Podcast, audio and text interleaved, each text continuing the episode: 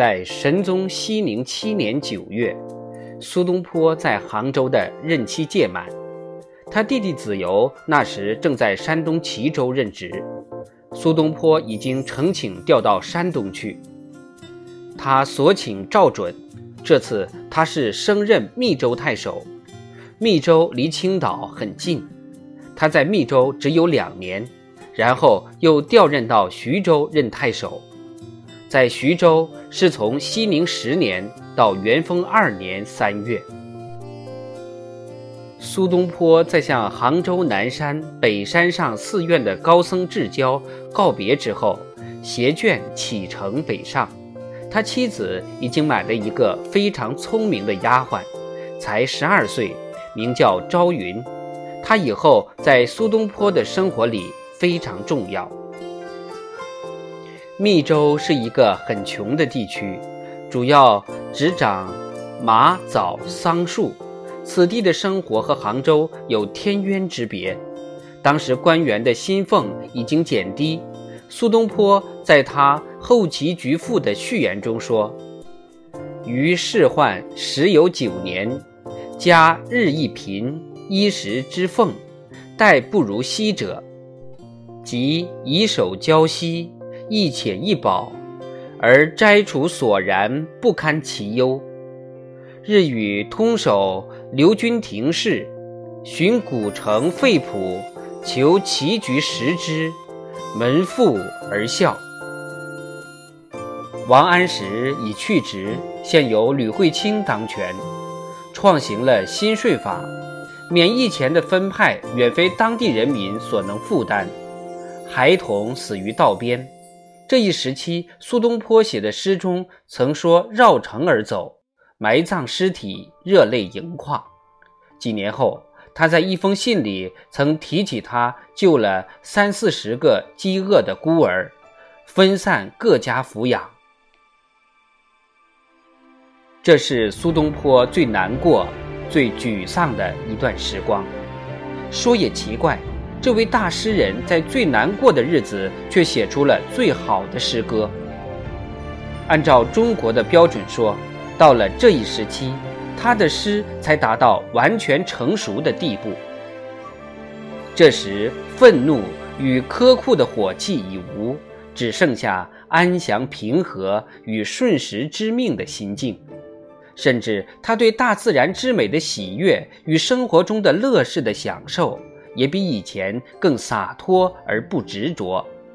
显然，和他在杭州年轻时富有火气大为不同了。他对陶渊明的诗越发爱好，他那首西斋诗和陶诗相比，简直可以乱真。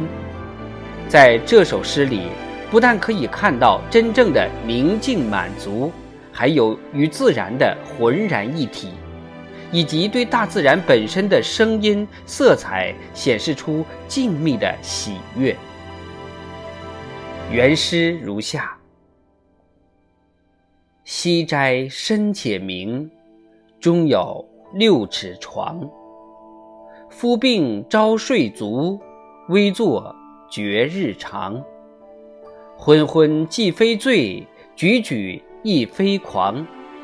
牵衣逐风下，木然终微凉。起行西园中，草木含幽香。榴花开一枝。桑枣卧以光，鸣鸠得美音，困吏忘飞翔。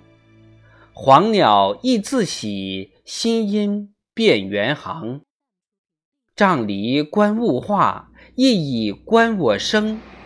万物各得时，我生日惶惶。只有诗人达到这种与自然。浑融为一时，才能写出下面《丽隐亭》这样的诗句：“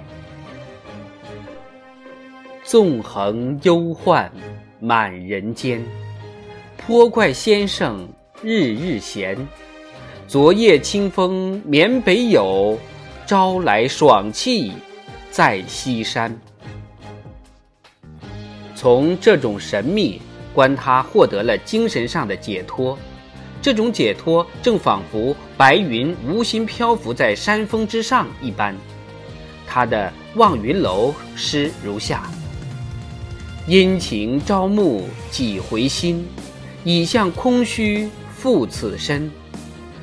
初本无心归意好，白云还似望云人。”说来也颇有趣，往往为了子由，苏东坡会写出最好的诗。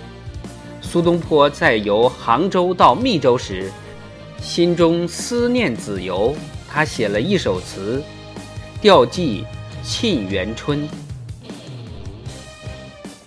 孤馆青灯，野店鸡豪，旅枕梦残。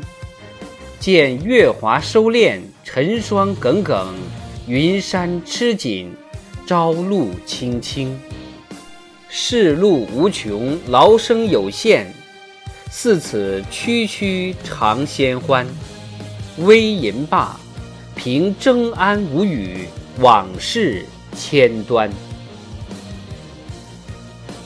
当时共克长安，四二路出来聚少年，有笔头千字，胸中万卷，治君尧舜，此事何难？用设游时，行藏在我袖手何妨闲处看。身长剑，但悠游足岁，且斗尊前。又在密州时，想起不能见面的弟弟，他写出了公认最好的中秋词。批评家说，这首词写出之后。其他以中秋为题的词都可弃之不足惜了。这首词调寄《水调歌头》：明月几时有？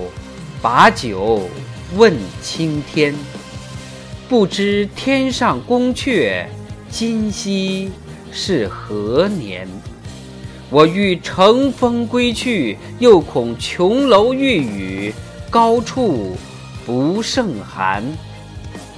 起舞弄清影，何似在人间？转朱阁，低绮户，照无眠。不应有恨，何事长向别时圆？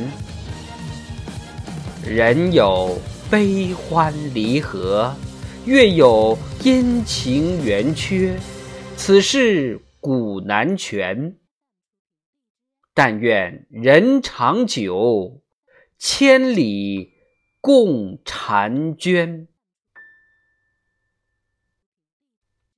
上面这首《水调歌头》是熙宁九年，苏东坡在密州时作的。